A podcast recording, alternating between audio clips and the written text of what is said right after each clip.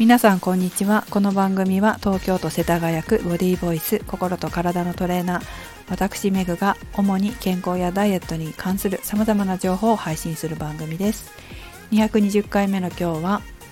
コーチへ感謝の気持ちを込めてをお送りします。今日は2年間ママさんサッカーで教わったコーチの最後の日でした。今日で終わりで、えー、ご実家に帰ってまたサッカーの指導のお仕事されるということで今日はお別れのお別れ会じゃないですけどお別れの挨拶をねしてきました。で、え、コーチはですね私たちよりも20歳も年下の年下のって言ったらあれだけど20代前半のコーチで私たちが初めて会った時はまだ10代でした。19歳かな。でそんな若いコーチなんですけれども私たちの質問にいつも丁寧に一人一人向き合って教えてくれたという印象があります。本当にこう丁寧にね親切にきちんと教えてくれる分かるまで教えてくれるコーチであのみんなね質問してました。とても感謝しています。身になってたかどうかはちょっとわからないですけどでも私なりには聞いたことを実践しようと努めていました。ありがとうございました。コーチとの思い出というと私はですねなんか筋トレをよく聞かれたっていう記憶があります。あのお尻の筋トレはどうしたらいいのかとか腹筋を鍛えるにはどうしたらいいのかっていうのを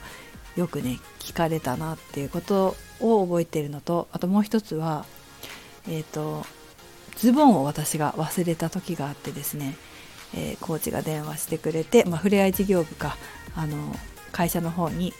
サッカーのマリノスのフライ事業部の方に電話してくれてであのコーチの短パンを持ってきてくれて私がそれを履いていたんですけどちょうだいって言ったらくれたっていう ことがあって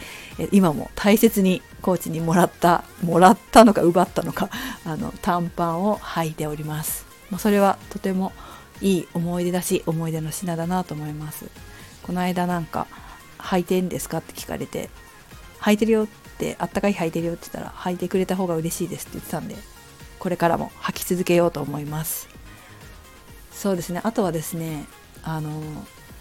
結構来たばかりぐらいの頃かな。私なんかよく写真を撮ってたんですよねその時。それでなんかコーチに顔出しできる人ってあんまりいなかったからあんまりこうみんなね